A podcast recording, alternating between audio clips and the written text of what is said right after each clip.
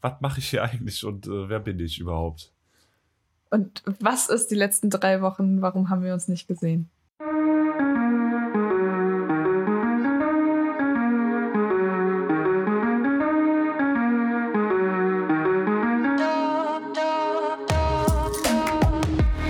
Hier im Lauf ganzheitlich Podcast hört ihr alle zwei Wochen ein super spannendes Interview oder ein gutes Gespräch rund ums Thema Laufen.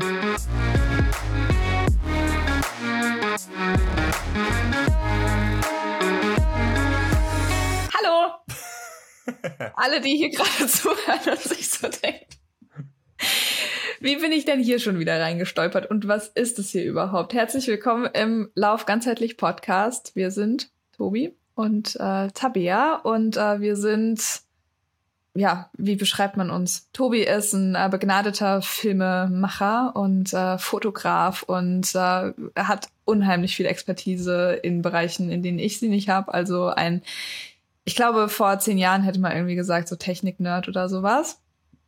Ähm, aber unheimlich begabt. Ich bin Tabea, ich bin die, wie soll ich denn sagen, praktischere Die- Lauftrainerin. Die unglaublich, äh, die unglaubliche Expertin auf dem Gebiet des zyklusbasierten Trainings, eine ganz wunderbare, empathische Lauftrainerin, ähm, erfolgreiche, selbstständige und äh, ja, einfach eine tolle Person. Wow. So, genug des Eigenlobs. Ich wollte jetzt sagen, wir haben uns jetzt einmal so richtig schön gebauchpinselt. Jetzt können wir hier auch einsteigen in die Folge. Voll gut. Jetzt stell, mir, stell dir einfach mal vor, Leute hören uns mit dieser Folge zum ersten Mal und das ist der Eindruck, den sie bekommen. ja.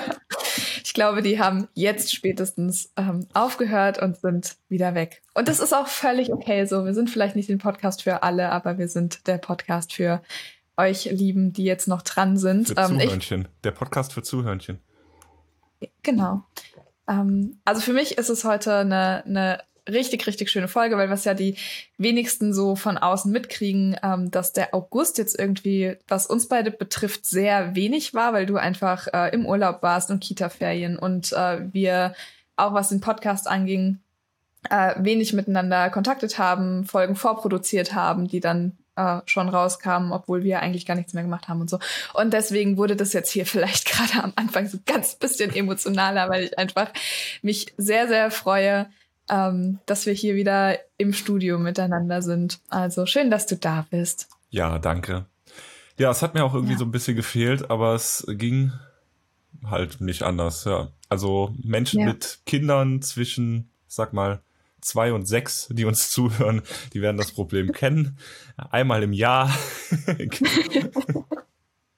entschließt sich die Kita dazu, Mist, wir brauchen auch mal Urlaub. Ähm, ja, und dann steht man da als äh, betreuender, betreuender Älter.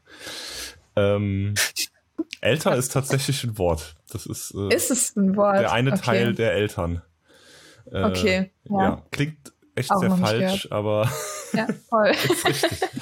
ähm, ja, und äh, sieht sich der Aufgabe einer 24-7-Betreuung äh, entgegen. Ähm, was bei Was du natürlich total gefeiert hast, weil du, ne, also es ist ja auch schön, einfach mal viel Zeit zu verbringen. Willkommen zum ironischsten Lauf-Podcast Deutschlands. Ähm, nee, also versteht mich nicht falsch, äh, aber ich glaube, wer äh, mich näher kennt und auch länger an unseren Podcast hört, ist, dass ich manchmal ein bisschen struggle mit der ganzen Betreuungssituation. Und ja, so ist so 24 Stunden Betreuung ähm, mit dem Dreijährigen nicht immer ganz einfach. Ähm, genau, aber ich war, hab, hab das dann genutzt, war ein bisschen im Urlaub durch, äh, wie soll man sagen, familiäre Verflechtungen konnte ich relativ günstig in Urlaub fahren dieses Jahr. Ähm, war mit ihm und äh, meiner Partnerin eine Woche in Holland, ordentlich am Viezen. Äh, das war echt wunderbar. Eine Woche in Groningen und dann äh, letzte Woche, das ist vielleicht das, äh, wie soll man sagen, das Praktische am Wechselmodell ähm, am 50-50-Wechselmodell, man hat halt auch äh, kinderfreie Zeit. so konnte ich dann eine Woche ähm, ohne Kind äh, letzte Woche auch noch in den Urlaub fahren. Das auch bitter nötig war. Ich muss echt sagen, äh, Juli, August war schon wieder ein bisschen stramm. Ja, also ich bin, wie soll ich denn sagen? Ich ich äh, freue mich, dass es jetzt auch abgerundet ist und du hier wieder, also ich habe es eben schon gesagt, ich finde, du siehst zumindest sehr erholt aus und äh, jetzt kann das, äh, das Jahresende irgendwie auch so langsam kommen. Also ich äh, merke auch, dass der Sommer irgendwie gerade so in der Selbstständigkeit, also es war überhaupt nicht schlecht, aber es ist was anderes im Sommer, weil einfach, äh, ja, keine Ahnung, Urlaube sind und die Leute haben andere Sachen im Kopf und man selbst hat ja irgendwie auch andere Sachen im Kopf, wie zum Beispiel Kinderbetreuung und so weiter. Ja. Und ähm, ich habe schon das Gefühl gehabt, dass gerade der August auch so ziemlich viel rumpimmeln war. Also man wusste, was man eigentlich vorhat und machen will, aber so in die Umsetzung ist nicht so alles gekommen, was ich gerne umgesetzt hätte. Und deswegen, mir geht's zumindest auch so, dass ich jetzt gerade so denke, cool, es ist Herbst, so, ich habe heute auch so, es ist heute der erste Neunte, ne? Wir nehmen heute auf. Vorgestern waren es noch irgendwie 12, 30 Grad, keine Ahnung. Und heute Morgen sitze ich hier so echt schön eingekuschelt in einem dicken Pulli mit einem Tee und habe so richtige Herbst-Vibes, weil es so langsam erst hell wird. Ähm, wahrscheinlich auch völlig verfrüht. Aber hatte heute Morgen auch schon so diesen Gedanken, dass ich dachte, ich habe wirklich jetzt wieder richtig krass Bock, Sachen zu machen und Sachen umzusetzen und ein bisschen äh, ja diesen diesen Sommerblues loszulassen. Ja, Herbstshooting. Wer hat Bock? ich meine, es ist so trocken, die Blätter fallen ja schon eh von den Bäumen, dann können wir eigentlich schon mal loslegen. Ja, ja. klingt doch gut. Meldet euch bei Tobi, der macht das wirklich richtig, richtig geil. Ähm, Genau. Ich möchte noch, bevor wir jetzt so richtig ein, wir haben noch nicht mal darüber geredet, worüber wir heute reden, Tobi. Also ja, wir haben ja eben wir dürfen uns gesagt, auch erstmal ein bisschen eingrooven. Wir haben ja eben gesagt, wir machen ähm, einfach so eine anekdotische Anekdotenfolge. Genau, ähm, mit auf jeden Fall Anekdoten zum Thema Urlaub und äh, natürlich ein größerer Teil über mein Hunsbuckel Ultra Trail, wo ich mal gespannt bin, wie viel da jetzt nach anderthalb Wochen noch hängen geblieben ist. Also ich habe schon wieder das Gefühl, es ist Monate her, dass ich den gelaufen bin. Es war auch gefühlt ein halbes Leben, äh, was ich da auf der Strecke unterwegs war. Ah ja, dann wird das die längste Folge, die wir je Boah, ob wir die Folge mit Martin toppen, weiß ich nicht. Und ich muss auch ehrlich sagen, ich habe auch drüber nachgedacht, boah, dann reden wir über den Hubut, voll schön. Und dann habe ich so kurz über Martins Folge nachgedacht und habe gedacht, es wird einfach so abschmieren gegen das, was Martin ah, hier nee. erzählt hat vor ein paar Folgen. Vergleich ist immer ähm, äh, unsinnig. Genau. Äh, nee, definitiv. Und ich glaube, es ist auch irgendwie mal wieder schön, so einen äh, kleinen Race-Bericht zu haben. Also klar, es waren jetzt schon wieder viele Wettkämpfe, aber für mich war es jetzt auch einer der äh, größeren Wettkämpfe dieses Jahr. Und ich muss auch sagen, dass ich gerade nach diesem Wettkampf auch endlich diesen Moment habe, ähm, dass ich aus diesem Corona-Sumpf irgendwie rauskomme, zumindest psychisch. Ähm, dass ich vorher, also ich war unheimlich bedacht darauf, dass ich mich auf gar keinen Fall anstecke. Ich bin ja immer noch, ich mich ja noch nicht angesteckt, ähm, damit ich diesen U-Boot laufen kann und weil das einfach so mein Jahresprojekt war und habe immer noch unheimlich viel verzichtet und war sehr, sehr, also wirklich über diese zweieinhalb Jahre, auch wenn Lockdowns dann wieder aufgehoben waren, ich war ja immer super, super vorsichtig. Und jetzt so nach dem U-Boot äh, merke ich jetzt gerade, oh, das Wetter ist noch schön und dann geht man irgendwie doch noch mal lieber gerade raus. Und ich habe gerade das Gefühl, ich habe so ein sehr spätes Erwachen, was äh, Sachen angeht, die jetzt gerade wieder gehen oder noch gehen. Also schauen wir mal, wie lange das alles da noch äh, Bestand hat. Aber das ist für mich gerade eine sehr schöne Phase nach zweieinhalb Jahren, wirklich viel mit mir selbst und viel, äh, keine Ahnung, ins Laufen und in die Selbstständigkeit investiert und so. Und jetzt gerade öffnet sich da für mich ziemlich viel. Ähm, ja, ab in Club. Wie bin ich da? Ja. Was? Ab in Club. Nee, nee. habe ich ja vorher schon nicht gerne gemacht. Ich wollte jetzt nicht Sachen anfangen, die ich eh nicht, die nicht so ganz in mein Rep Repertoire, Repertoire gehören. Ähm, ich weiß gar nicht so genau, wie ich da jetzt drauf gekommen bin und wie ich jetzt den Bogen zurückbekomme. Ich wollte eigentlich nur, bevor wir anfangen, ähm, unserer neuen Patreonin danken. Und zwar ist es Anke. Äh, Anke unterstützt uns jetzt jeden Monat mit einem kleinen Betrag. Und äh, so wie Anke machen das noch 17 andere Menschen, die diesen Podcast hier möglich machen. Ähm, und das ist einfach mega, mega cool und voll die Erleichterung. Ich freue mich, dass wir wirklich in jeder Folge aktuell seit fünf Folgen, vier Folgen, keine Ahnung, sechs Folgen vielleicht sogar, äh, hier neue Namen aufzählen können, die dazukommen. Und ähm, ja, uns ist es so wichtig, dass wir eben auch äh, dort exklusiven Content zur Verfügung stellen. Das heißt, was wir heute machen, ist, dass wir über den Hubot sprechen. Aber wenn ihr wirklich auch Interesse daran habt, äh, zu wissen, wie ich mich überhaupt vorbereitet habe, wie so die würde mal sagen, 20 Wochen vor dem Ultra ausgesehen haben, wie ich trainiert habe, was so Einheiten waren und so weiter, dann äh, empfehle ich euch das einfach, da auch mal auf Patreon vorbeizuschauen. Ähm, da ist wirklich alles möglich von, ihr spendet uns einen Euro im Monat bis, keine Ahnung, könnt uns auch 60 Euro im Monat spenden, dann kriegt ihr sogar noch einen Trainingsplan kostenfrei oben drauf. Ähm, genau, in diesem Sinne da gerne einfach nochmal vorbeischauen und äh, wie in jeder Folge ein großes Dankeschön an alle, die jetzt schon länger dabei sind oder sich dafür entschieden haben, jetzt äh, doch dazu zu kommen. Das macht es hier einfach ein bisschen einfacher und motiviert uns, weil wir einfach wissen, dass das, was wir hier produzieren, auch tatsächlich bei euch ankommt und ihr euch das anhört. Und das ist super, super cool. Danke auch von mir. Da habe ich dich ja. auch schön, äh, schön, schön sitzen lassen, ne? Eigentlich sollte ich das Video schneiden. ja, schon. Aber ich muss sagen, also erstmal, also du warst nicht der Erste, der mich sitzen gelassen hat. Die erste, die mich sitzen gelassen hat, war ja meine GoPro. Ich habe nämlich ähm, für dieses Video unheimlich viel gedreht, weil ich wollte das so ein bisschen so haben, dass das, also ich wollte erstens, dass du das schneidest, weil du es einfach eh viel besser schneiden kannst und habe dann so ganz viele Sequen äh, Sequenzen abgedreht im Wald, wo ich irgendwo auf Trails unterwegs bin und wie ich da langlaufe und äh, mit Doro und keine Ahnung, also habe wirklich richtig, richtig schöne Sachen äh, aufgenommen und wollte das dann zusammenschneiden. Also da wusste ich ja dann, okay, Tobi wird es nicht schneiden. Das heißt, ich muss jetzt irgendwie hier mit meinen Premiere Pro äh, Kompetenzen irgendwas schnibbeln.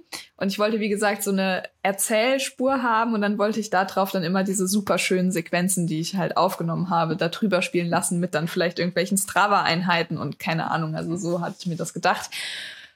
Und leider hat sich aber meine GoPro dazu entschieden, dass die meisten Videos einfach schwarz waren nix also? da.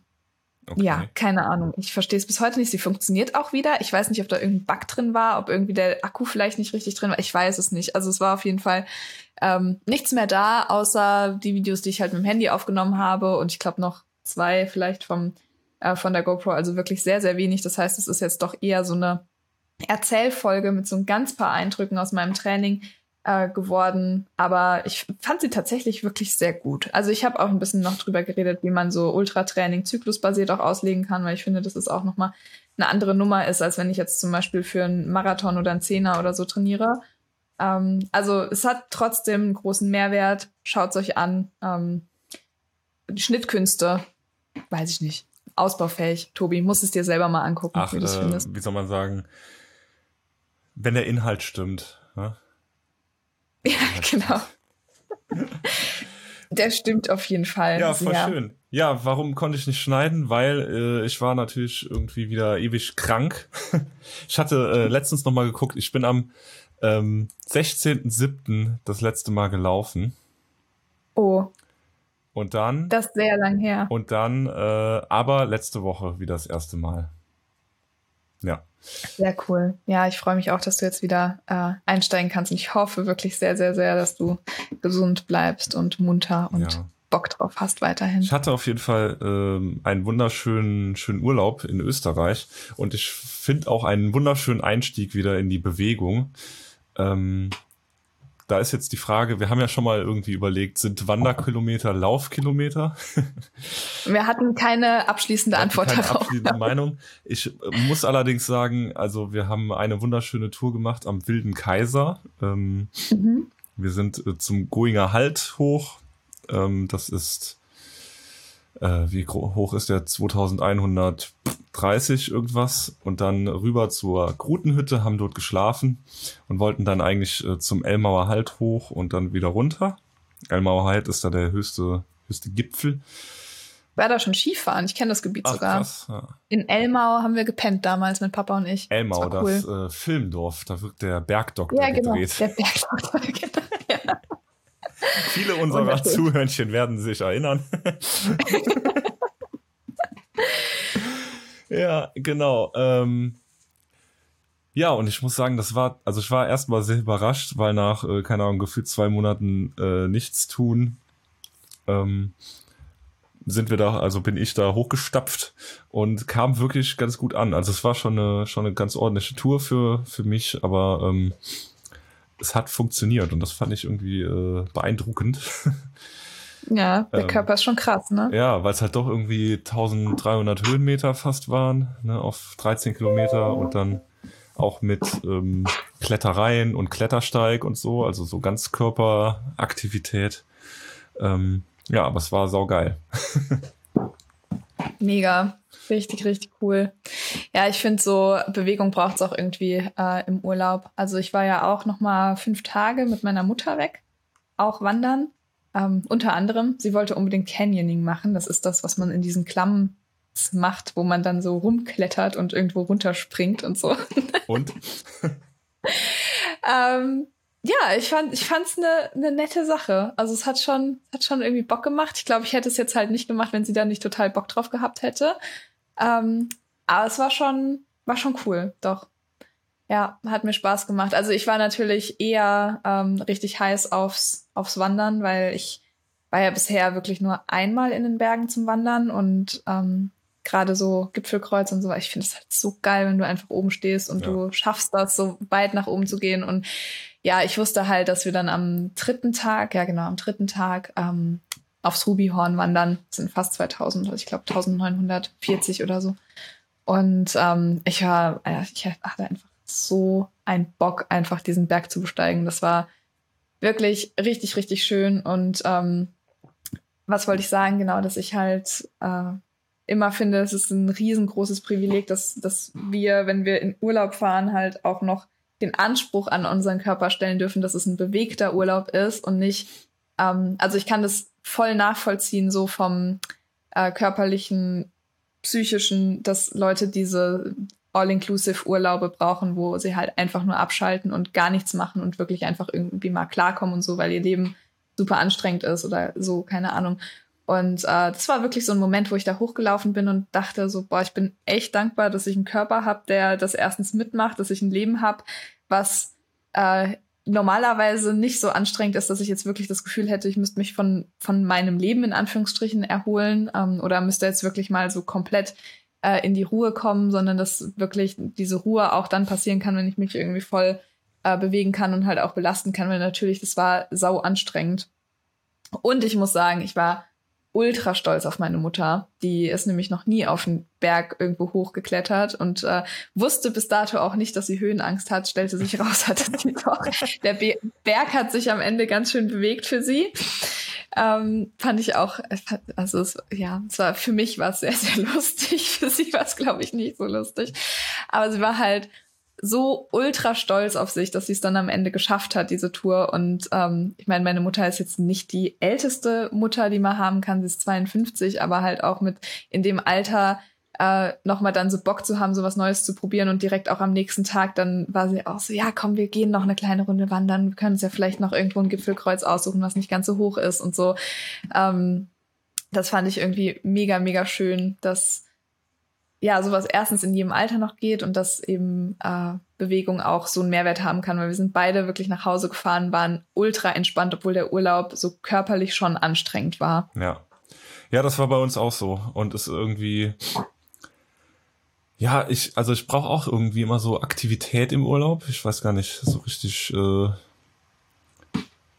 also so so Strandurlaub oder so, da da, da kriege ich schon irgendwie würde ich werde ich schon ganz unruhig, wenn ich nur dran denke, weißt du so, wenn man dann da so mhm. rumliegen würde. Ähm, was mir halt immer an den Bergen so gefällt irgendwie und das hatte ich jetzt auch ähm, ist nochmal irgendwie so eine Reduktion aufs Wesentliche, weil du bist nur in dieser atemberaubenden Natur, die einfach irgendwie mhm. so überwältigend ist und ähm, kommst dir nochmal irgendwie so ganz klein vor, ne? Also du merkst irgendwie, äh, eigentlich ist der Mensch und du, äh,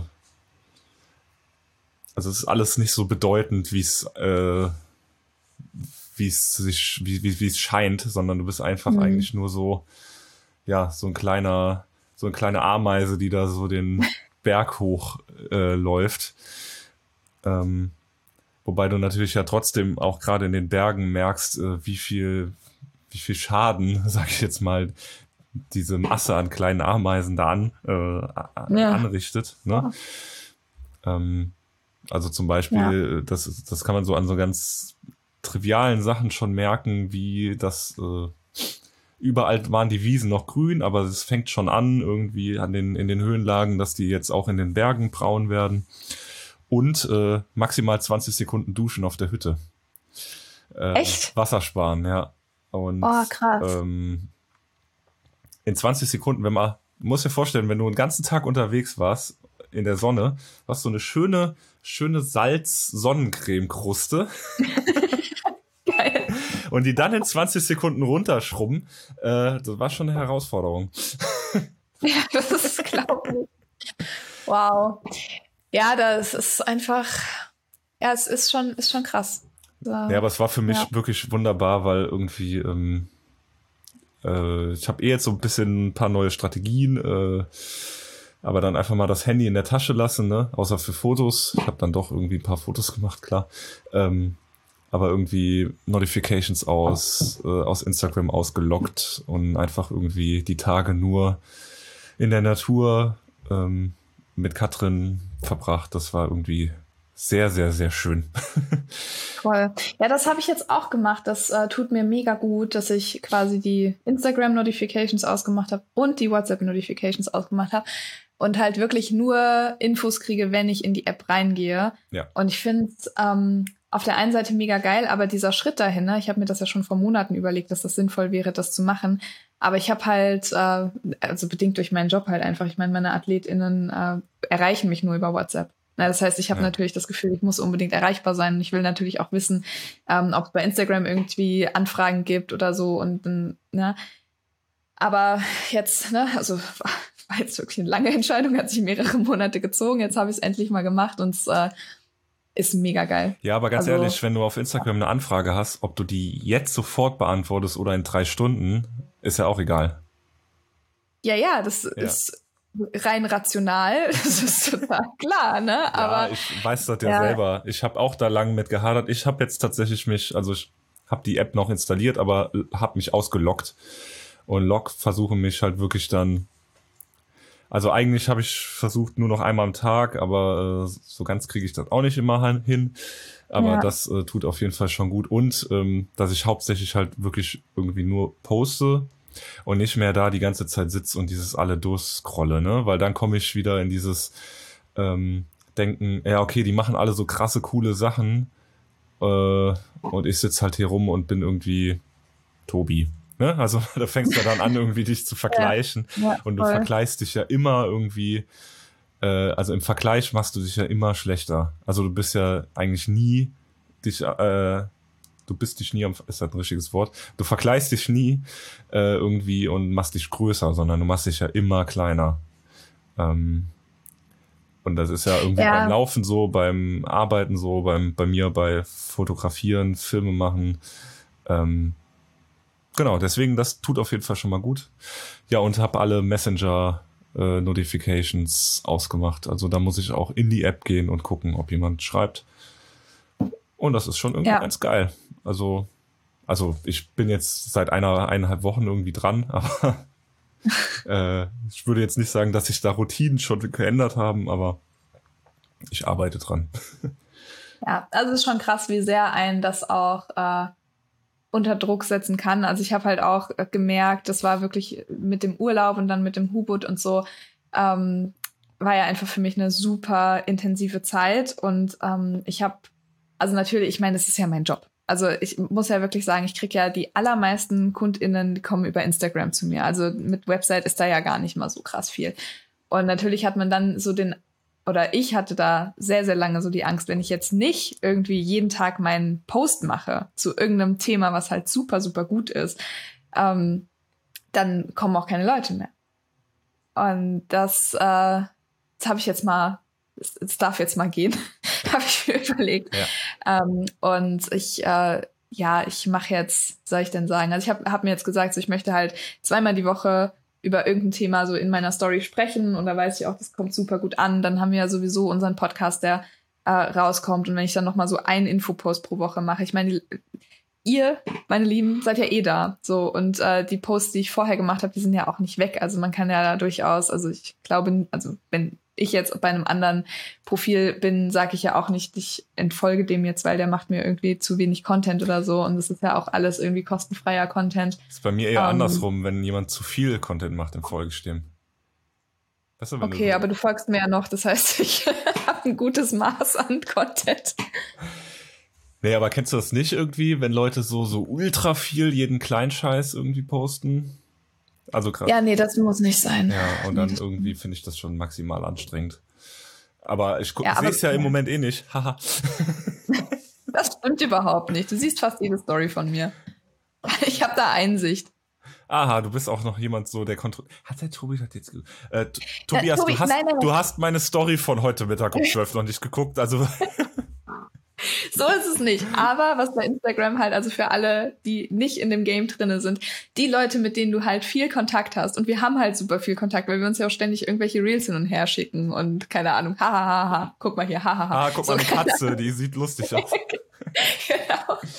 Guck mal, das könnte Alfonso sein. Nein, also auf jeden Fall diese Menschen, und davon gibt es jetzt in meinem Instagram-Universum halt nicht wirklich viele, ähm, die sind immer ganz oben. Das heißt, ich sehe sofort, wenn du meine Stories gesehen hast, weil du zu den ersten drei, die halt unten in diesen Kreisen angezeigt wird, da ist dann halt dein Profilbild drin. Das heißt, das kann ich gar nicht nicht sehen ähm, ob du das guckst oder nicht. Und deswegen kann ich dich entlarven und kann dir sagen, du hast schon eigentlich so ziemlich alles mitgekriegt von mir, was ich in den letzten äh, anderthalb Wochen gemacht habe. Aber es ist auch okay. Ich finde es ja auch schön. Ich sag ja nicht, dass ich gar nicht mehr reingucke. Einmal am Tag. Dann. Ja, ich muss tatsächlich ja. sagen, wenn ich den Kleinen habe, funktioniert das nicht so ganz, weil ähm, ich bin ja dann irgendwie so immer so abgeschieden von allem, sage ich jetzt mal, ne, dass ich mir dadurch, das ist so ein bisschen mein Kanal zur Außenwelt. Ja, voll. Manchmal, also ne? ich kann es gut nachempfinden. Äh, ja. Wobei es eigentlich ja wieder dann irgendwie nicht gut geht, weil dann komme ich ja wieder in dieses, ja, guck mal, die Leute, die machen alle so krasse Sachen und ich sitze halt hier und betreue, ne? Weißt du, dann bist du ja wieder irgendwie so im Vergleichen mit, äh, keine Ahnung, Philipp Reiter, der gerade äh, morgens um 6 Uhr auf irgendeinem 3000 Meter Berg steht, weil er kann, ne? Was ultra cool ist, ja, aber trotzdem, ja. Ja, aber wer weiß, vielleicht hat der Mensch ganz andere Probleme. Ähm, mal gucken. Ja, vielleicht auch nicht, aber es wäre auch, also es ist einfach dieser Moment, wo es, ja, wo es einem nicht egal ist, was einem eigentlich egal sein sollte. Ja, Und, genau. Ja. ja. Ja. Ist auf jeden Fall auch, vielleicht um das abzuschließen, ähm, eine Sache, die ich eh schon in den letzten Monaten gelernt habe, so dass es voll okay ist und auch gar nicht bös gemeint sein muss, ähm, Leuten auf Instagram einfach nicht mehr zu folgen oder sie irgendwie stumm zu schalten oder so, weil ich habe auch ähm, sehr lange immer gedacht, so ich muss alles mitkriegen, was jetzt irgendwie Person XY postet, weil die vielleicht in meinem Bereich tätig ist oder weil die was ähnliches macht oder ähm, Weiß ich nicht, weil also tatsächlich gibt es auch einfach Menschen, die gut triggern und die willst du dann, also irgendwie willst du dann mitkriegen, was die machen, weil äh, du musst ja wissen, was in der, deren Leben abgeht und so. Und äh, da bin ich mittlerweile schon sehr, sehr ehrlich zu mir selbst, dass ich halt sage, wenn ich sowas merke, dann warte ich da noch mal irgendwie zwei, drei Tage ab und gucke, ob das dann äh, sich bessert oder nicht und äh, habe mittlerweile mein Instagram auch so reduziert von den Leuten, die ich jetzt selber folge, dass wenn ich mir da Sachen angucke, dass das für mich eine Inspiration ist. Ähm, aber ich habe tatsächlich auch so ein paar gerade ähm, Leute im Ultra-Bereich, die irgendwie, ohne das jetzt wirklich, ich will es nicht schlecht machen, ne? Aber es gibt eben Leute, die sind schon so viel weiter und die laufen irgendwie fast jedes Wochenende in Ultra und gewinnen die dann noch. Ähm, und ich finde es mega krass und ich schaue mir das auch gerne dann irgendwie bei Strava oder so an, weil ich es wirklich bewundernswert finde. Aber ich muss dann auch nicht unbedingt ähm, mir das alles noch über Instagram angucken, wie die Läufe waren und wie die Siegerehrung war und so. Ähm, und ich war, also da kann ich auch gar nicht so genau sagen, auf welchen Ebenen mich das triggert. Manchmal denke ich dann so aus TrainerInnen-Sicht, wäre das jetzt meine Athletin, würde ich auf jeden Fall mal anders daran gehen, weil wer weiß, äh, hoffentlich verletzt die Person sich nicht. Ne? Also so Sachen, aber natürlich auch so dieses ganz persönliche, warum kann die das und warum kann ich das nicht? Und dann wirklich mal zu sagen, hey, das ist überhaupt nicht böse gemeint, es ist auch nichts Persönliches, aber es ist voll okay, wenn ich das nicht sehen möchte. Ja, klar. Weil das sind Sachen, darüber müssen wir uns einfach Gedanken machen. Ich meine, vor 15 Jahren habe ich sowas doch auch nicht gesehen. Ja, ging's halt auch nicht, weil da gab es Instagram ja. noch nicht. genau, genau. Nee, also das äh, vielleicht. Guck mal, da haben wir doch fast den äh, Schlag zur letzten Episode. Da haben wir auch sehr, sehr viel über mentale Gesundheit gesprochen. Ja, also Malte und ich. Das stimmt. Ähm, das passt, reiht sich da doch irgendwie ganz schön ein. Ja. ja. Auf jeden Fall großes Mega. Thema gerade in meinem Leben. Ja, ja das ist äh, sehr verständlich. Ja, jetzt sehr, sehr hast du ja eben schon angeteasert, gibt da Leute, die laufen immer so Ultras. Äh, ja. Und du machst das ja, und du machst das ja nicht, außer am, ja. äh, was war es, der 8, nee, wie viel der August? 21. 21. August. Äh, da war der große Hunsbuckel-Trail-Tag im Leben der ja. Tabea Lorsch. ja, Wahnsinn, dass, äh, dass das jetzt auch einfach schon fast zwei Wochen wieder her ist. Ähm, nein, also um die Sache vielleicht abzurunden, ist auch völlig in Ordnung, wenn Leute meine Stories nicht gucken, ähm, weil ich da natürlich auch äh, super nein. viel. Guck Tabea Stories und schön Herzen und äh, speichern und äh, teilen, teilen, kommentieren. Nein, ähm, genau. Also ich hatte also ich habe mich da auch tatsächlich, wenn wir noch mal ganz kurz bei Social Media bleiben, sehr, sehr lange überlegt, äh, soll ich diesen Lauf auf meinem Arbeitsaccount im weiteren Sinne wirklich teilen oder mache ich das auf meinem privaten Account? Ähm, und habe mich dann aber schlussendlich dazu entschieden, so ich, äh, also ich bin Trainerin, ich bin eine gute Trainerin und ich hatte lange die Einstellung, dass ich so dachte, okay, ich will aber auch niemanden triggern, ich will nicht, dass irgendwie Leute denken, boah, die ist so krass oder ähm, weil, also was auch immer sich Leute halt denken, weil ich dieses Gefühl eben auch kenne von wegen, oh Gott, warum kann die das und warum kann ich das nicht? Ähm, aber habe jetzt mittlerweile, bin ich so selbstbewusst, dass ich sage, ich bin eben wahrscheinlich auch nicht die Trainerin für alle und ich weiß, dass es super wichtig ist, ähm, auf welcher emotionalen Ebene das vielleicht auch vibet oder nicht vibet und dann finde ich es eben schon auch wichtig, so ein bisschen was zumindest aus dem eigenen Training äh, zu erzählen, wo, wo man selber herkommt, weil ich weiß auch, dass ich zum Beispiel zwei äh, AthletInnen bei mir im Coaching habe, die sind nur bei mir, weil sie halt wissen, dass ich selber auch Ultraläuferin bin, weil in, ihnen das total wichtig ist, dass das Menschen, also dass, dass ich eine Person bin, die das nachvollziehen kann, äh, was da auch so abgeht, auch mental. Ähm, trainingstechnisch und so weiter ähm, und hatte mich jetzt deswegen zum ersten Mal entschieden, wirklich auch diesen Hubot äh, komplett mit zu dokumentieren auf meinem Instagram. Ähm, war, glaube ich, auch eine gute Entscheidung. Also ich habe mich damit sehr wohl gefühlt. Äh, und ja, dann ging's los. Und zwar war das ein 66 Kilometer langer Trail mit ähm, ausgeschrieben 1700 Höhenmetern. Im Höhenprofil, was man sich runterladen konnte, 1300 Höhenmetern. Und am Ende wirklich gemessen 1800 Höhenmetern, ähm, der mich auf unheimlich vielen Ebenen maximal gefordert hat. Und ich, äh, glaube ich, an Grenzen sowohl emotional als auch mental als auch körperlich gestoßen bin, wo ich äh, noch nicht dran war bisher. Äh, und ja, klingt immer sehr philosophisch, gerade wenn es ums Ultralaufen geht, aber äh, ich habe mir die Frage nach dem Aufhören sehr, schon relativ intensiv gestellt und äh, habe mir wirklich mehrmals beantwortet, warum ich äh, das überhaupt mache. Und ähm, ich meine, ich war auch vorher schon Ultraläuferin. Wir haben letztes Jahr den Edersee zusammen ähm, filmisch sogar dokumentiert. Davor bin ich den Burgwaldpfad gelaufen, davor bin ich den Elisabethpfad gelaufen. Ähm, also ich hätte mich auch vorher schon als äh, Ultraläuferin bezeichnet, aber jetzt so mit diesem ersten richtigen Finish bei einem offiziellen Wettkampf muss ich wirklich sagen, ich habe sowas von Blut geleckt, ich habe sowas von Bock, das mehr zu machen. ähm, und vielleicht, also ich bin mir noch nicht so hundertprozentig sicher, aber ich sehe mich zumindest langfristig auch nicht mehr auf dem Marathon, obwohl ich ja da an sich noch nicht wirklich eine Bestzeit gelaufen bin auf einem flachen Marathon, aber jetzt gerade fühlt es sich auch eher so an, dass es vielleicht auch gar nicht mein Weg ist und dass es voll okay ist, dass da eine Zeit von 2018 steht, wo ich genau weiß, dass ich da 20 Minuten drunter kommen könnte, wenn ich wollen würde, aber vielleicht will ich gerade einfach nicht. So, das sind so, ja, da, da, da fange ich jetzt ganz weit hinten an, aber dass man vielleicht mal so die Tragweite erkennt von dem, äh, was der Lauf auch ausgelöst hat und äh, wie krass ich das eigentlich finde, was der Kopf auch in achteinhalb Stunden, also ich habe acht Stunden 20 gebraucht insgesamt, ähm, was, was der so macht und was man, was man da so auch für Monologe mit sich führt. Das war schon wirklich beeindruckend. Ja. Ja, kann ich mir gut vorstellen. Ist halt, äh, ja, man geht halt, ja, wie du auch selbst sagst, gesagt hast, psychisch und körperlich einfach an so eine Grenze und äh, was sich ja immer dann so verrückt ist, äh, ist, finde ich, ähm, dass du ja dann eigentlich, wie du auch sagst, äh, du bist irgendwie schon im Kopf am Aufgeben, aber ja, dann läufst du ja trotzdem noch irgendwie 20, 30 Kilometer oder so, ne? Äh, ja, ja. Und äh, dann geht das ja irgendwie auf einmal wieder. Das finde ich irgendwie ist das Spannende beim Ultra.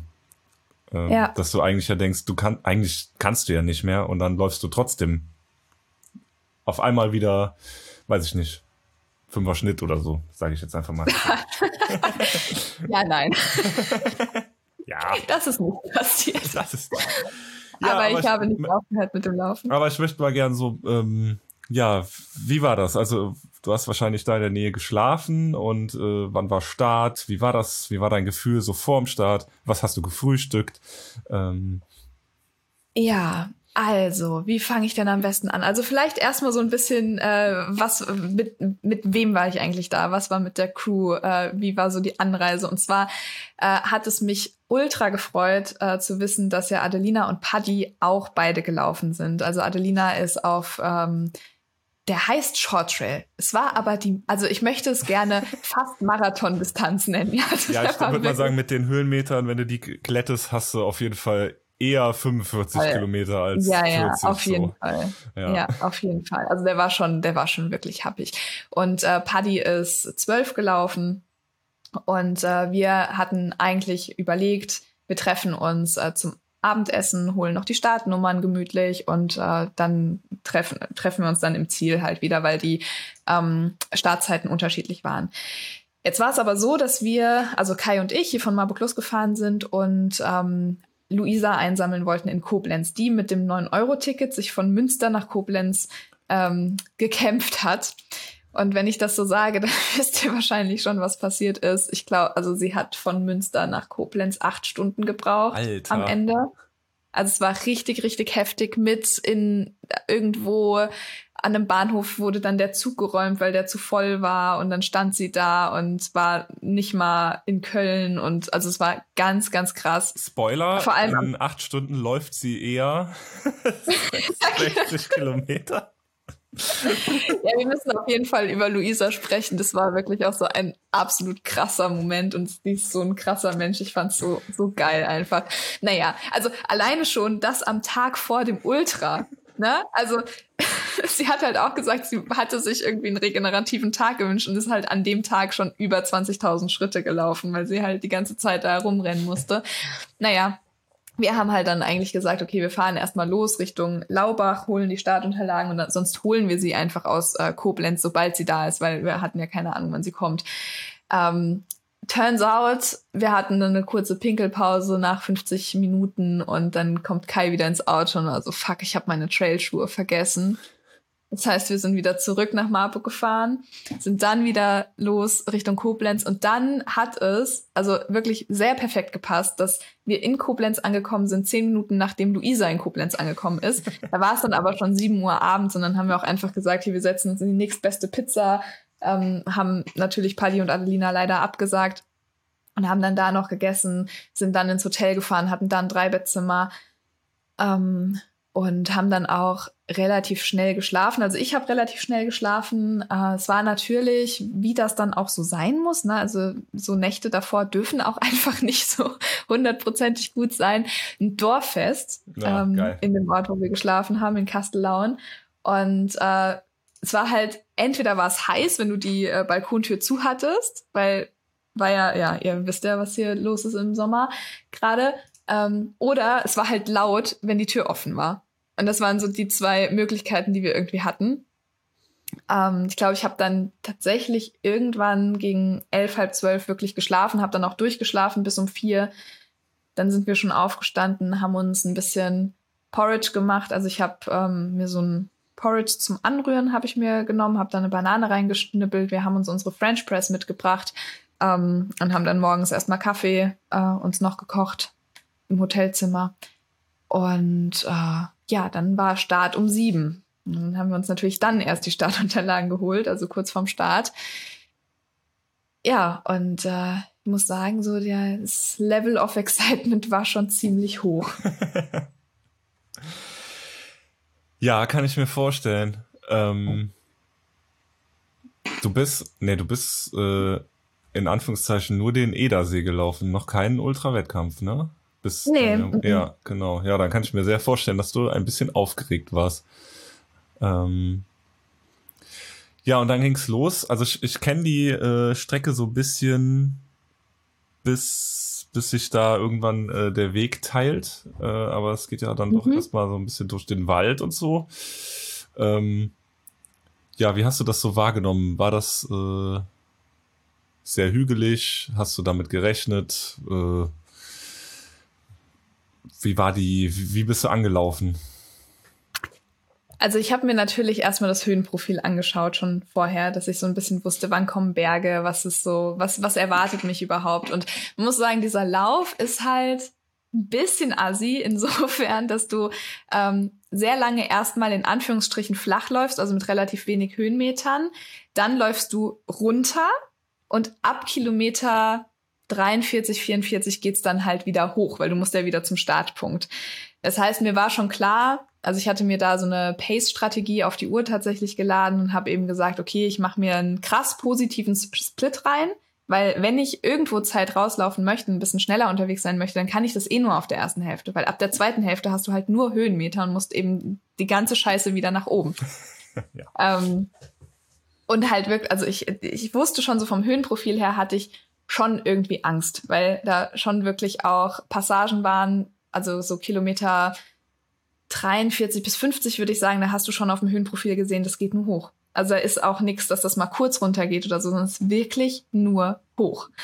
Ähm, hab mich halt auch gefragt, wie das überhaupt sein kann da im Hunsrück. Also dass das, dass, dass das überhaupt geht. So, fand ich schon irgendwie strange. Naja, ich würde sagen, hier ist es schon noch mal ein bisschen hügeliger als bei euch.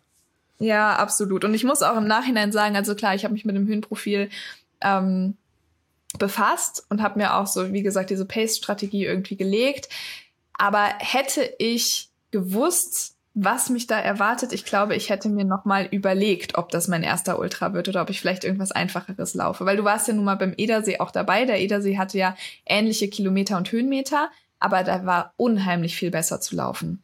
Ja, weil du da halt, halt schon, also natürlich jetzt nichts irgendwie im Vergleich zu ausgesetztem Gelände äh, in den Bergen, aber du hast halt schon mal, wo du da irgendwie auch mal so ein bisschen kraxeln musst und so, ne? Also mhm. so über so Schiefer, so schroffe Schieferberge, Hügelchen und äh, ich glaube, da gibt's sogar auch zwei, drei Stellen, die sind sogar irgendwie mit einem Stahlseil an der Seite und so. Ne? Ja, ähm, genau. Also ja, das Problem an der Sache, also vielleicht fangen wir gleich erstmal vorne an, aber was ich schon mal sagen kann, ist, dass wir am Start äh, die Info bekommen haben, dass die Streckenführung im Vergleich zu den letzten Jahren etwas abgeändert wurde und dass von Kilometer 43 bis 50 ein neuer Streckenabschnitt mit drin ist. Und das war am Ende auch der Streckenabschnitt, wo es unheimlich vielen Leuten den Stecker gezogen hat.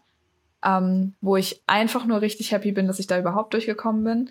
Ähm, und was ja einfach super, super krass war. Und wenn ich gewusst hätte, weil man fragt natürlich Leute so, hey, ne, du bist den schon gelaufen, erzähl mal, wie, wie war der denn? Mhm. Und du kriegst halt so die Rückmeldung, ja, der ist voll schön und gerade für den ersten Ultra und gerade für eine Deut also für nicht-alpin voll der schöne Lauf. Und äh, ich sag mal, so eine Streckenänderung von sieben Kilometern können da aber schon wirklich einen Unterschied machen. Ähm, Genau, also an sich war es eben so, dass ich äh, mit Luisa abgemacht habe, weil es war ja auch Luisas erster Ultra mit Höhenmetern. Also sie ist auch im Training mal 50 flach gelaufen. Das ist einfach so ähm, Ja, also ich muss sagen, boah, also ich, ich werde es erzählen dürfen, weil ich finde, also wirklich, ich finde diese Story von Luisa ist einfach das, das ist so bezeichnend dafür, dass es halt einfach so Talente auf dieser Welt gibt. Du musst dir vorstellen, die kam an, also erstmal haben wir ihr, ich glaube, drei Wochen vorher eine Weste gekauft. Also ich habe ihr einen Link geschickt zu der Trinkweste, die ich habe, weil sie braucht ja eine Trinkweste. Ähm, und dann hat sie ihre ganz normalen aufgetragenen Straßenschuhe ähm, für diesen Lauf mitgehabt und war so, ja, sie wollte wollte sich halt jetzt noch keine neuen Lau äh, kaufen, weil die äh, würden jetzt eh dreckig werden. Und hatte halt schon, also ich, ich fand's, ich habe wirklich gedacht, also ich habe ihr von Anfang an wirklich, ich habe mit Kai drüber geredet und ich habe gesagt, ich glaube, Luisa wird uns alle überraschen, weil ich habe dir das wirklich so richtig zugetraut. Aber das ist so diese wunderschöne Naivität, glaube ich, die äh, ganz, ganz schnell auch verloren gehen kann, wenn man so unheimlich viel, äh, viel nach Plan und viel mit äh, Struktur trainiert oder so. Das, ja, es gibt einfach Leute, die stehen am Start mit ihren löchrigen, äh, aufgetragenen Straßenschuhen und laufen das Ding einfach. Und wir haben eben, oder ich habe ihr halt angeboten, so bleibt doch einfach die ersten 30 Kilometer bei mir. Danach sind es ja immer noch 36, haha. Ähm, dann kannst du erstmal gucken, wie du mit dem Gelände klarkommst. Und ich bin eh langsamer als du. Und dann kannst du ja auf den letzten 30 gucken, ob du dein Tempo anpassen möchtest oder nicht. Ähm, und es war jetzt, wie gesagt, so, dass ich äh, dann auch zwölf Kilometer versucht habe, an ihr dran zu bleiben, was einfach darin gemündet ist, dass es mir eigentlich so ein Tacken zu schnell war. Also ich wurde da, also wir waren auch in so einer Gruppe drin mit noch zwei, drei anderen und ich habe schon so gemerkt, boah, eigentlich, na, ne, also es geht alles noch und ich weiß ja auch die, um die Distanz und ich bin auch die Distanz schon mal gelaufen, aber irgendwie ist es schon auch knackig. So, also ich hoffe, es geht nicht so weiter. Und dann war ich auch relativ also ich glaube, für mich war es gut, dass Luisa halt irgendwann noch mal einen Ticken draufgelegt hat, so bei Kilometer 12, 13.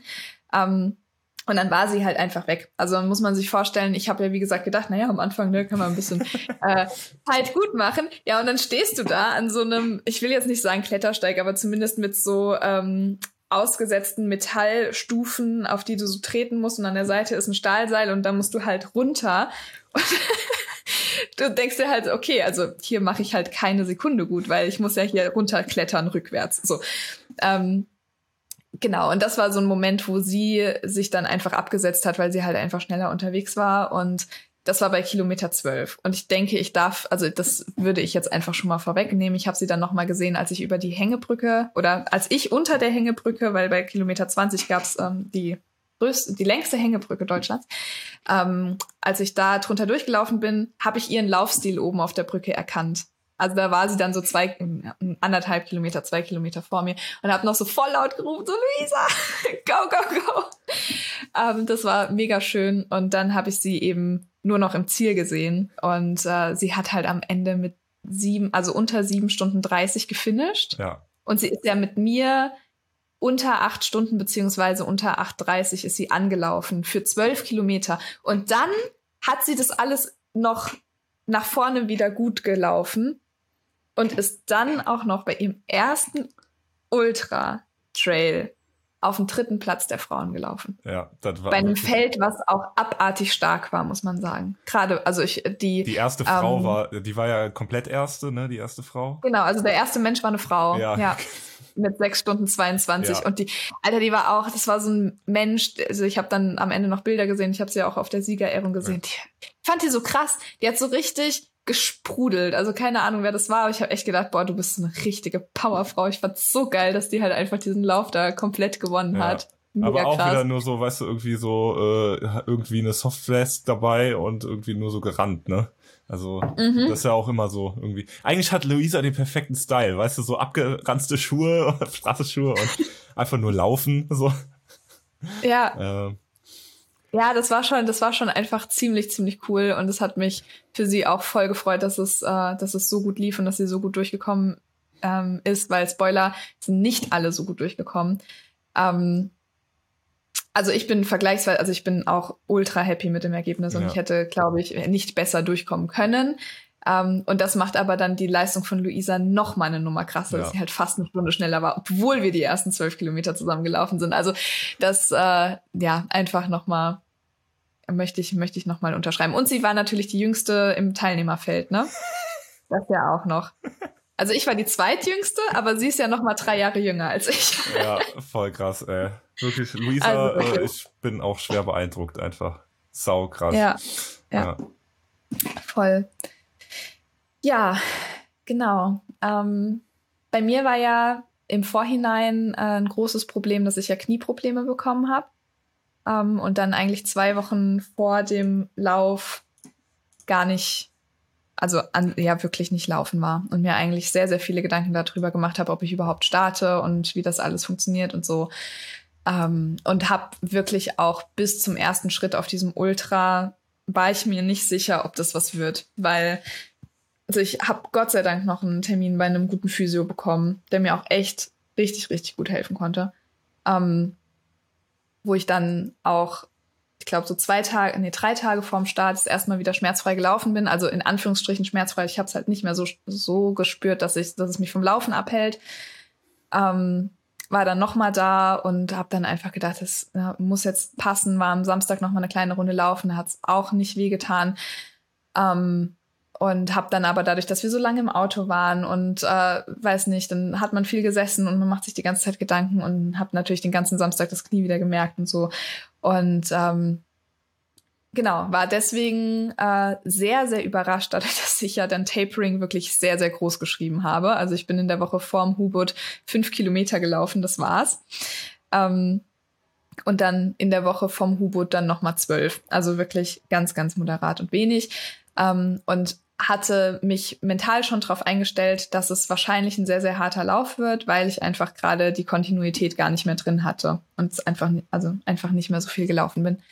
Und dafür ging es extrem gut. Also ich fand es wirklich krass, wie ich die 40 Kilometer, die ersten, die, die habe ich einfach abgespult. Also es war so, okay, ich fange jetzt an zu laufen, paar krasse Stellen, cool, ähm, Verpflegungspunkte irgendwie mitgenommen, noch irgendwie mit den Leuten nett gequatscht und dann waren es auf einmal schon 40 Kilometer. Ich dachte mir so, es sind ja nur noch 26. So, what could go wrong an dieser Stelle? Ähm, viel, sehr, sehr viel. Weil dann kam die geänderte Streckenführung. Also ich, wie gesagt, bis Kilometer 40, da war noch dann auch viel Waldweg dabei und viel Berg runter und äh, da war ich auch noch sehr, sehr gut in äh, meiner Zielzeit, weil ich hatte ja ursprünglich mir auf meine Uhr auch eine sieben Stunden 30 programmiert und habe dann einfach geguckt, dass ich nicht zu weit davon weggehe, so dass ich halt vielleicht hoffentlich die acht Stunden schaffe. Also es war so ein bisschen die Strategie, die ich hatte. Und da war ich bis Kilometer 40 auch wirklich ähm, richtig gut dabei. Und dann kam dieses beschriebene Stück von eben, das äh, ja bei Kilometer 43 dann losging. Und das war die absolute Hölle. Also das Problem war halt, es gab zwischen Kilometer 30 und 48 keinen VP mehr. Und ähm, Pflichtausrüstung war halt ein Liter Wasser mitzuführen in Trinkblase oder ähm, Softflasks. Und deswegen habe ich halt auch nur diesen einen Liter gehabt. Und man denkt, oder ich habe erstmal so gedacht, na gut, 18 Kilometer, da brauchst du vielleicht irgendwie zwei Stunden, zwei Stunden 15. Ähm, gar kein Problem, Liter Wasser wird dir reichen, vor allem wenn du an den VPs dann auch gut noch trinkst. Dass ich aber für die ersten zwei oder drei Kilometer schon über eine halbe Stunde gebraucht habe, weil das so steil da hochging und so viel mit Stahlseil und so viel mit, äh, also nicht ausgesetzt, aber zumindest sehr viel mit Kraxeln und so zu tun hatte. Damit konnte ich halt nicht rechnen. und ich war halt wirklich so, ich stand in diesem fucking Scheißwald drin und hab einfach nur geflucht also wirklich war so, was ist das hier für eine verfickte Scheiße, weißt du, wenn du schon so fünf Kilometer nur hochgelaufen, äh, geklettert bist eigentlich eher und du guckst nach oben und du siehst halt einfach wieder nur Felswand. Dann habe ich kurz angefangen zu heulen. Dann habe ich irgendwas rascheln gehört von der Seite und dann kam von der Seite von noch weiter unten auch noch zwei LäuferInnen nach oben, die von ihrer Uhr falsch geleitet wurden und die einfach irgendwo wieder runtergeklettert sind, wo sie gar nicht hätten runtergemusst. Und dann habe ich gedacht, okay, wir sind hier alle. Alle lost. Ja, uns geht's allen ähnlich. Es ist für alle gerade scheiße. Um, und dann wusste ich auch, okay, also drei Kilometer noch bis zum VP, da war es, keine Ahnung, Kilometer 45. Dachte ich, kann ja nicht so lange mehr dauern.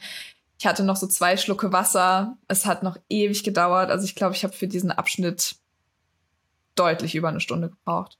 Ja? Und davor waren ja noch mal zehn Kilometer. Also ich habe für zwischen Kilometer 30 und 48, das waren bestimmt drei Stunden, die ich da unterwegs war.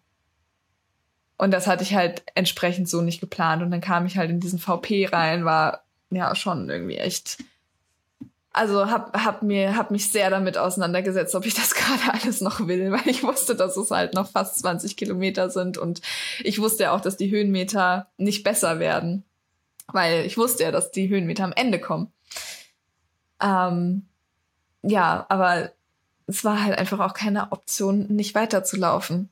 Also was willst du auch machen, ne? Ja, ja. Stehst du da im Wald? Also Stehst du da im Wald? auch nichts.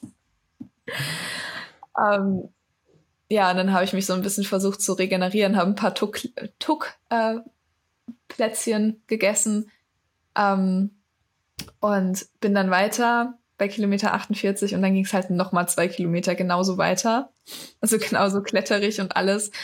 Und dann stand ich, also das war wirklich, das war der, der Tiefpunkt, also ging gar nichts mehr. Und dann war ich da oben und da stand ein Typ mit einer Kamera, hat noch irgendwie Fotos gemacht und war, so voll so, boah, voll gut. Ab jetzt wird's laufbarer. Und ich war so, ich hätte fast schon wieder gerne angefangen zu heulen, ja. Okay, es war dann mein Mantra äh, des Laufs ab diesem Zeitpunkt, dass ich so dachte, es wird jetzt laufbar, es wird jetzt laufbar, du wirst jetzt wieder laufen. Weil ich bin ja wirklich acht Kilometer an sich nicht gelaufen, weil ich musste ja überall klettern, gefühlt. Es war schon wirklich hart. ähm, ja, und dann weißt du halt, okay, es sind jetzt, jetzt noch mal so 14 bis 16 Kilometer, je nachdem, was die Uhr halt rausstoppt. Kannst du irgendwie, es wurde wirklich laufbarer, also es ging halt alles immer noch wieder hoch.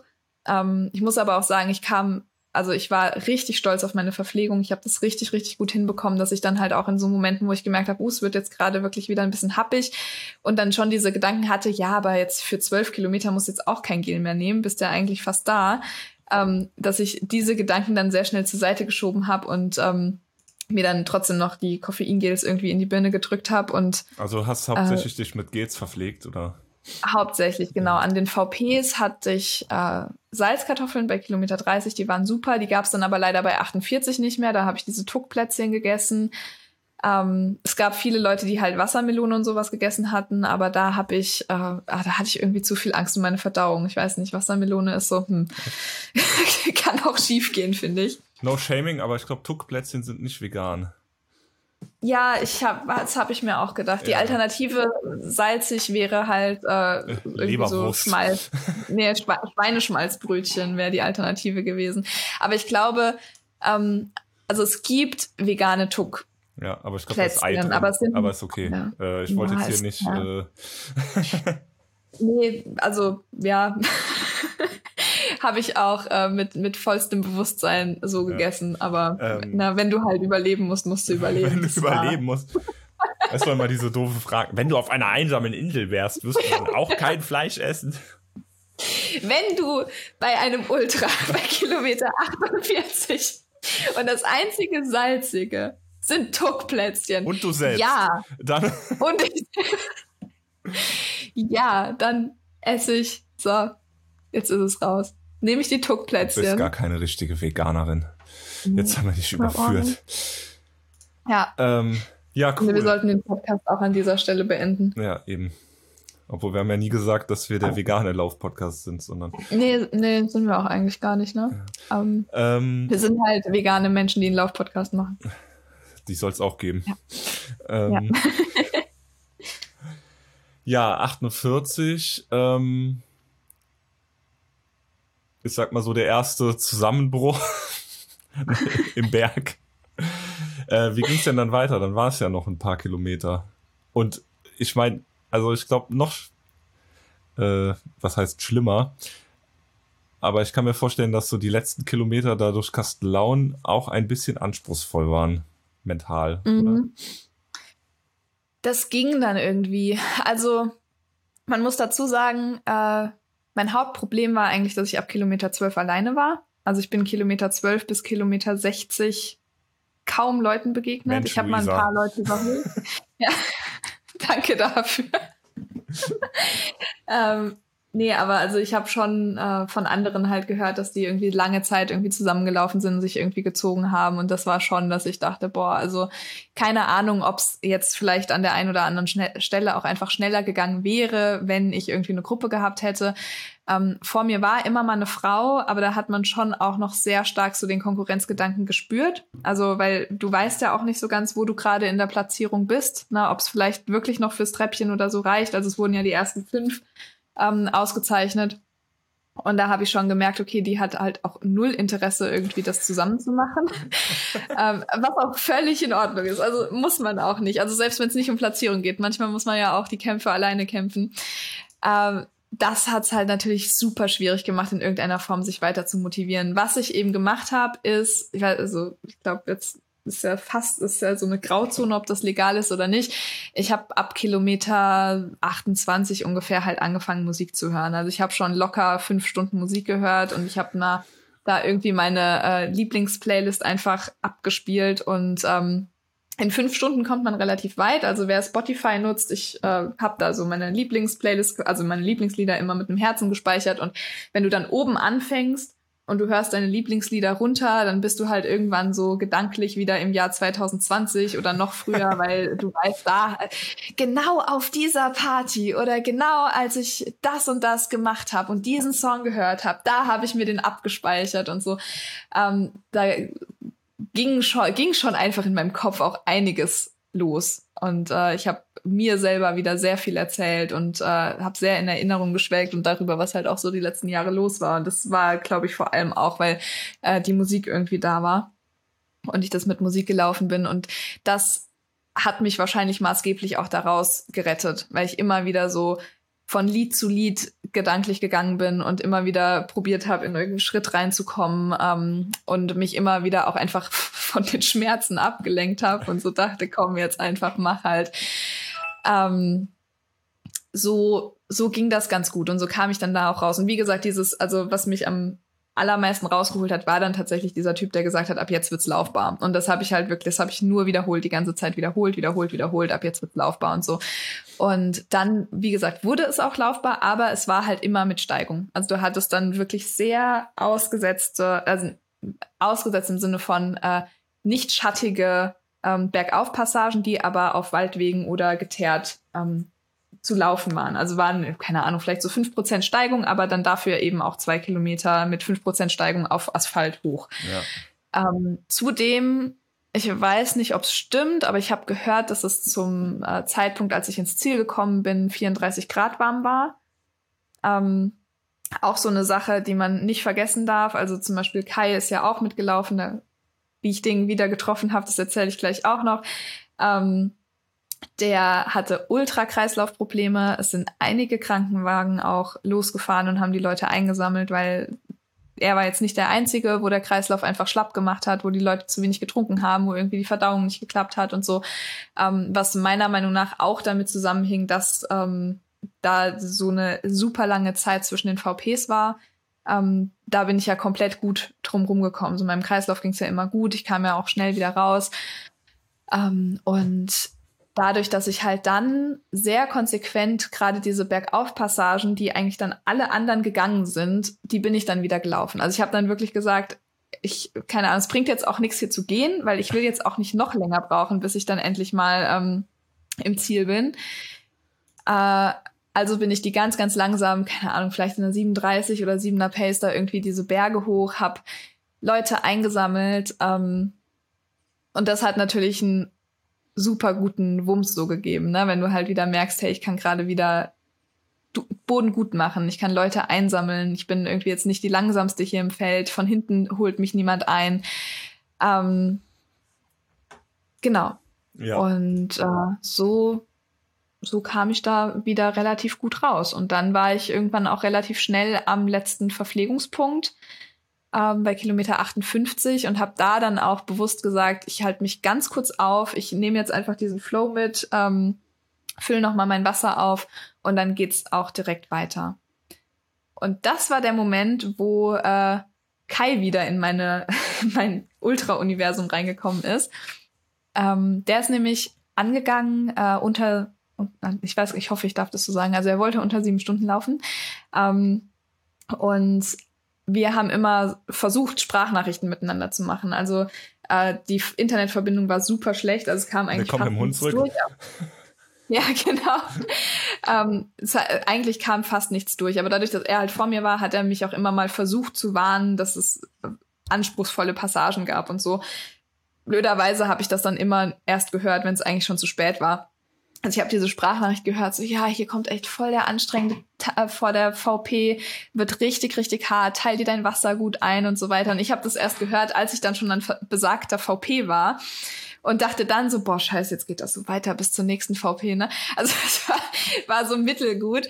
Ähm, aber er hatte mir dann halt auch schon erzählt, dass der Kreislauf irgendwie ein bisschen schlapp macht und so, dass es ihm nicht ganz so gut geht und äh, dass er jetzt einfach nur auf Ankommen läuft und so. Und ich hatte schon irgendwie so ein Gefühl, naja, vielleicht kriege ich ihn irgendwo noch. Ähm, und habe dann an dieser letzten VP seinen Becher stehen sehen. Also musstest ja selbst ähm, mitgebrachte Becher ähm, mitnehmen und sah den da und dachte mir, ah, hab dann noch so die Person gefragt, so hey, soll der Becher weg oder was ist mit dem Becher? Ja, nee, nee, dem Typen, dem der gehört, dem würde es nicht mehr, hätte es nicht mehr so gut ge äh, gegangen, der hat den wahrscheinlich einfach da stehen lassen. Und dann habe ich gesagt, okay, alles klar, habe ich den Becher eingepackt, weil ich wusste, das ist Kais. Und äh, der Typ meinte dann auch so, ja, der ist maximal fünf Minuten vor dir jetzt gerade los. Und dann war das, also das muss ich wirklich sagen, das hat mich so enorm motiviert, weil ich so dachte, es gibt die Möglichkeit, dass ich das jetzt nicht mehr alleine finishen muss, sondern dass ich ihn halt vielleicht irgendwie noch einhole. Und das war dann natürlich dieser ganze Weg durch Kastellaun auf Asphalt, alles irgendwie so ein bisschen bergauf. Und ähm, ja, was äh, da noch eigentlich meine, meine Lieblingsstory war, dass ich am VP dann so gefragt habe, ja, wie weit ist es denn jetzt noch? Weil ich wollte halt jetzt auch nicht mehr super viel Wasser mit mir führen, ist ja alles Gewicht. Ähm, ja, noch so sieben Kilometer, ähm, dann bist du im Ziel. Ich dachte mir so, boah, geil, ne? dann sind es halt wirklich nur 64 Kilometer, keine 66 Kilometer, mega geil. Ähm, und bin dann durch Kastellaun so den Berg da irgendwie wieder hoch in meiner 37-7er Schnitt. Hauptsache ich laufe. So, äh, da waren dann auch irgendwie Leute, die sich das angeschaut haben und alle so voll krass begeistert. Boah, krass, du läufst ja noch. Du bist die erste seit langem, die hier noch läuft. Und ich dachte so, ja, ich laufe noch ich bin so krass, ich und dann direkt irgendwie wieder ein geiles Lied auf dem Ohr und das, das hat schon, das hat schon einfach dann auch gebockt. Ähm, und ja, dann bin ich so zwei Kilometer nur berghoch, berghoch, berghoch. Vielleicht waren es auch länger als zwei Kilometer. Und dann steht da noch eine freiwillige Helferin und ich frage so, boah, wie weit ist es denn jetzt noch? So, ich kann echt nicht mehr. Und sie so, ja, noch so sieben Kilometer.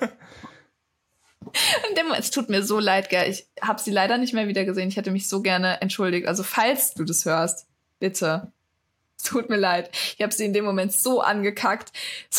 Das kann nicht sein. Das waren am VW schon sieben Kilometer. Das können jetzt nicht noch sieben Kilometer sein. Ich bin doch schon zwei Kilometer gelaufen. Ja, bin ich kurz wütend gewesen. Sie so, ja, ich weiß auch nicht. Das ist voll die Streckenführung. So, okay. Und dann bin ich so weitergelaufen. Schon so echt so Tränen in den Augen. Dachte so, ich schaff doch jetzt einfach nicht noch sieben Kilometer. Ich hab doch gedacht, ne, es sind nur noch fünf. Und dann sah ich so am Horizont als es so leicht hochging am Horizont, sah ich Kai und dachte so, oh, da ist er. Und er war aber am Gehen und er hatte schon irgendwie das Handy so vorm Mund und hat irgendeine Sprachnachricht gemacht und ähm, habe ich nur so gerufen, so Kai. er hat sich voll gefreut, ich habe mich voll gefreut und dann habe ich mich erstmal ausgehört, habe gesagt, die hat gesagt, das sind noch sieben Kilometer, ich kann gar keine sieben Kilometer mehr laufen, also ich kann keine sieben Kilometer mehr gehen. Ähm, weil er hatte halt super Wadenkrämpfe. Also er hat wirklich richtig Kreislaufprobleme gekriegt, ähm, ist dann erstmal irgendwie weiter und konnte dann aber nicht mehr anlaufen, weil er Wadenkrämpfe hatte. Und dann habe ich gesagt, okay, so wir gehen jetzt einfach den Berg noch zusammen hoch und dann gucken wir, ob wir irgendwie zusammen einfach weiterlaufen können. Ähm, und das hat geklappt. Also er hat sich dann wirklich auch gefangen und äh, ist an mir dran geblieben. Ich habe so ein bisschen die Zugarbeit dann gemacht würde ich sagen. Also am Anfang, am Ende er dann eher wieder. Also ging es dann auch Gott sei Dank wieder ein bisschen besser. Und ich habe dann natürlich auch nochmal so einen kleinen emotionalen Breakdown, so einen Kilometer vom Ziel bekommen. Ich dachte, ich kann jetzt einfach. Ja, da muss man halt nochmal da so durch den Wald, ne? So lange, irgendwie ja. so eine lange Gerade und. Ja, genau. Aber was dann wirklich noch der Moment war, wo ich echt dachte, ich töte euch gleich alle, war, dass wir dann zusammen wieder so zwei Kilometer gelaufen sind, waren dann so bei Kilometer, weiß ich nicht, 62 oder so und äh, dann war wieder so ein Helfer da und ich sag so, hey, oh, wann, wo ist denn das Ziel? Wann kommt denn das Kilometer. Ziel? Ja, hat er wirklich gesagt. ja. Und ich habe gedacht, so, ich wirklich, ich töte euch. Das kann nicht sein. Ich bin jetzt schon sieben Kilometer gelaufen, jetzt sind es immer noch sieben Kilometer. So, ich habe mich wirklich gefühlt wie in so einer No-End-Schleife oder so.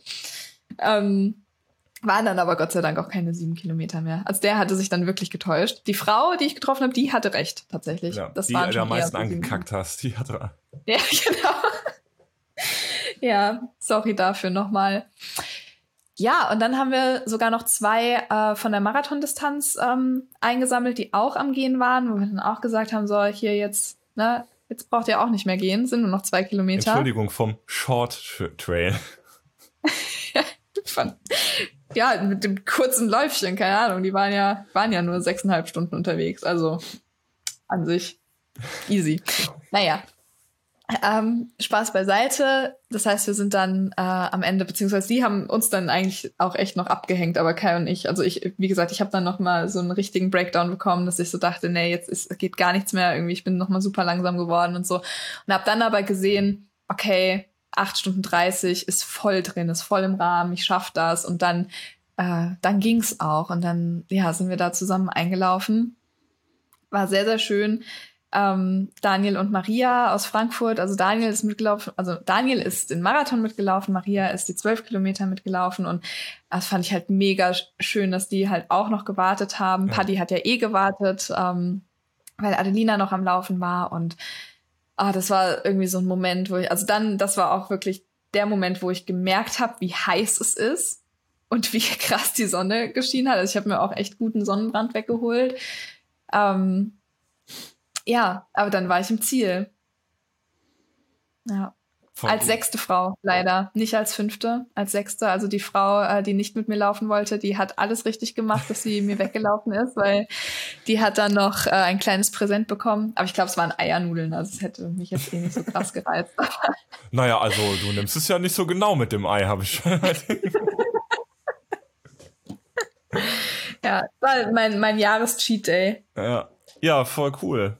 Also alles in allem bist du sehr zufrieden mit deinen Ho Höhen und Tiefs und äh, Höhen und Tiefen. Total, also Höhen vor allem, ja, also vor allem, weil ich gemerkt habe, so mein Kopf kann meinem Körper vertrauen und umgekehrt. Das war irgendwie super schön, dass ich so äh, gemerkt habe, auch dass ich mir selber dann irgendwie mal so die Anweisung gegeben habe, so, ey, jetzt, du musst jetzt was essen, du musst jetzt ein Gel nehmen. Und mein Körper hat es halt einfach gemacht und es hat ihm dann auch gut getan. Und andersrum, ähm, dass in dem Moment, wo mein Kopf gesagt hat, wir können das hier nicht mehr, es geht einfach nicht mehr weiter, mein Körper dann aber ganz klar Signale gesendet haben, ja, es geht noch, wir können noch laufen, so, mach dir mal keinen Stress, ja, alles gut. Ähm, das war irgendwie eine sehr, sehr schöne Erfahrung. Und wie gesagt, ich bin mir unsicher, ob schneller möglich gewesen wäre. Wahrscheinlich nicht. Ähm, ich glaube, das war jetzt für so einen Ultra-Einstieg, ähm, war das super, super gut für mich auch mal so, keine Ahnung, also es ging mir schon auch so ein bisschen drum, mal so zu zeigen, was ich kann und wer ich bin und ähm, halt mal endlich nach dieser ganzen Corona-Flaute jetzt auch mal offiziell was zu laufen.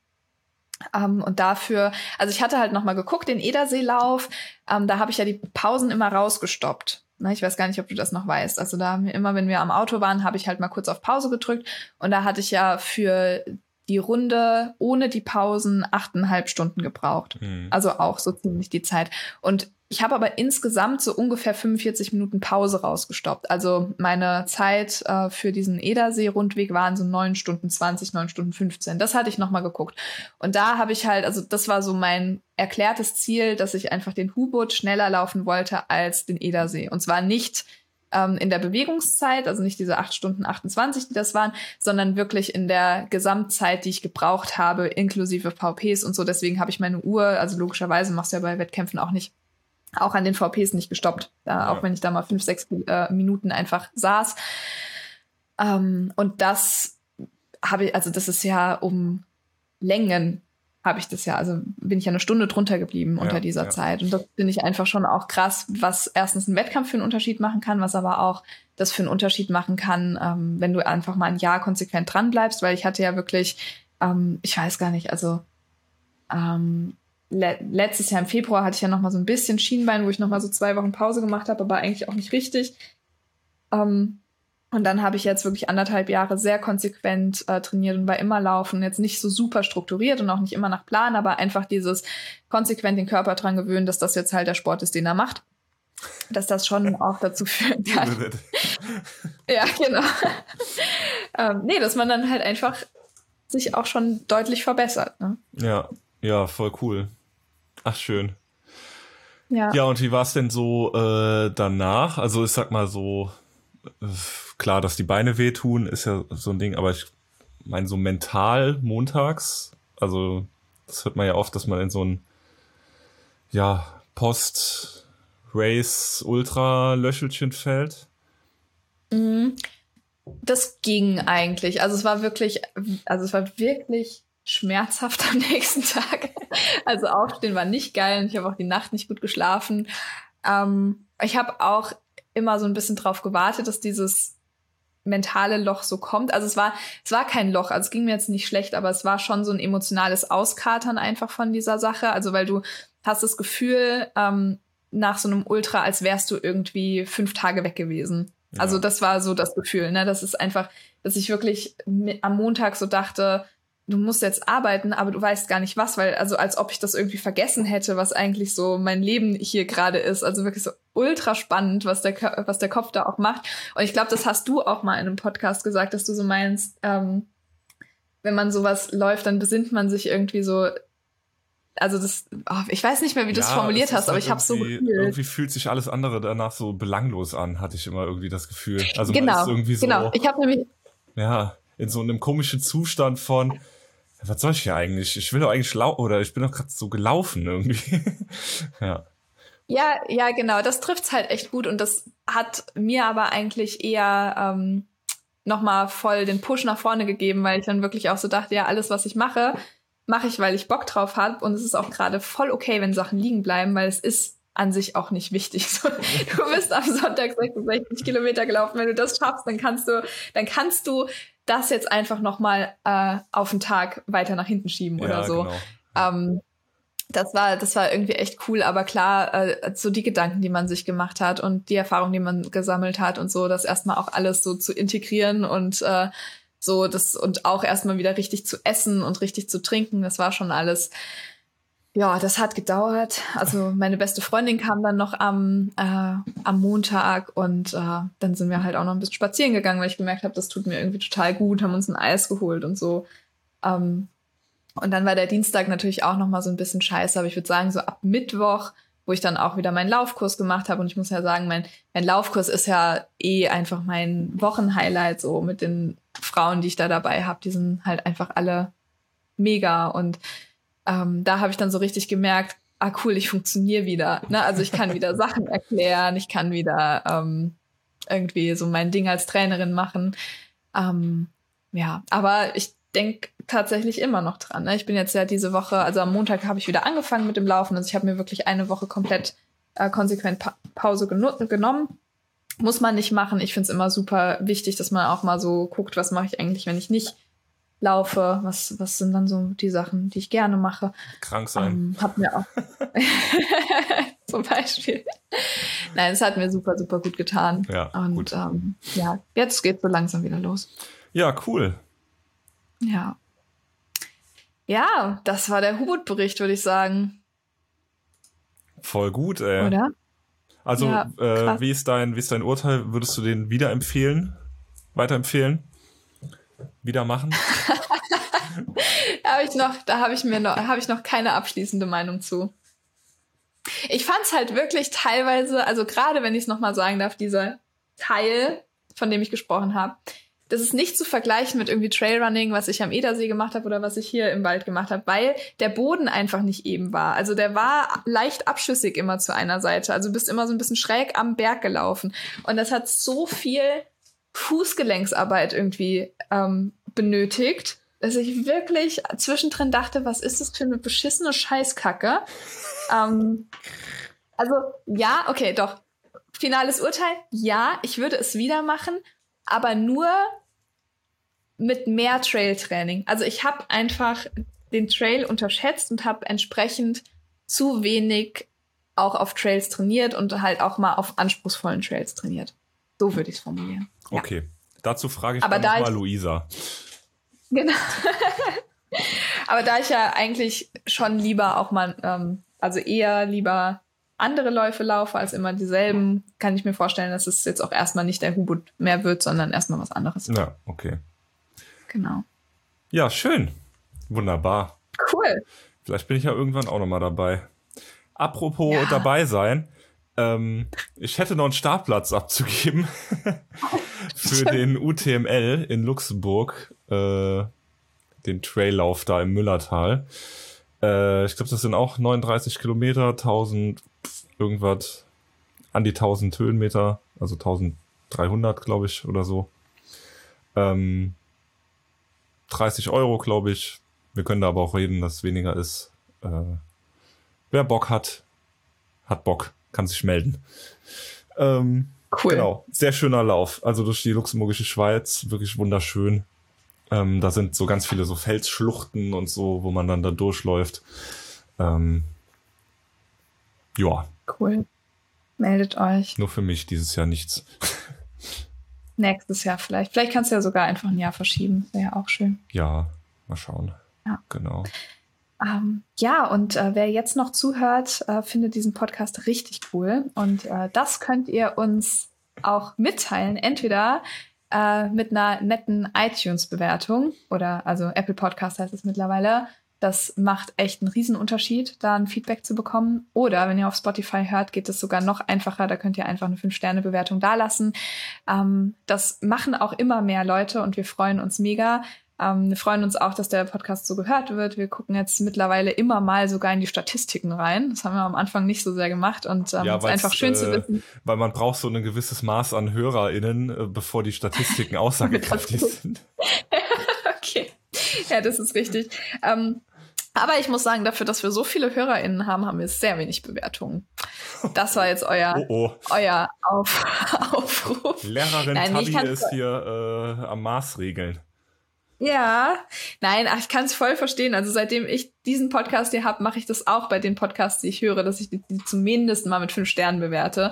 Ähm, aber ich kann es verstehen, dass man einfach da nicht so die, ähm, soll ich denn sagen, äh, das, ja, das ist halt nicht so greifbar, ne? Warum soll ich das irgendwie machen? Ich höre die ja. ja. Ähm, aber wenn ihr mal eine Sekunde Zeit habt, dann könnt ihr, äh, könnt ihr das sehr gerne mal machen. Ähm, und ansonsten, ja, würde ich sagen, bleibt dabei. Wir haben äh, weiterhin spannende Themen für euch. Äh, ja, Tobi. Ach Gott, immer diese Schlusswörter. Ne? Tschüsseldorf. San Francisco.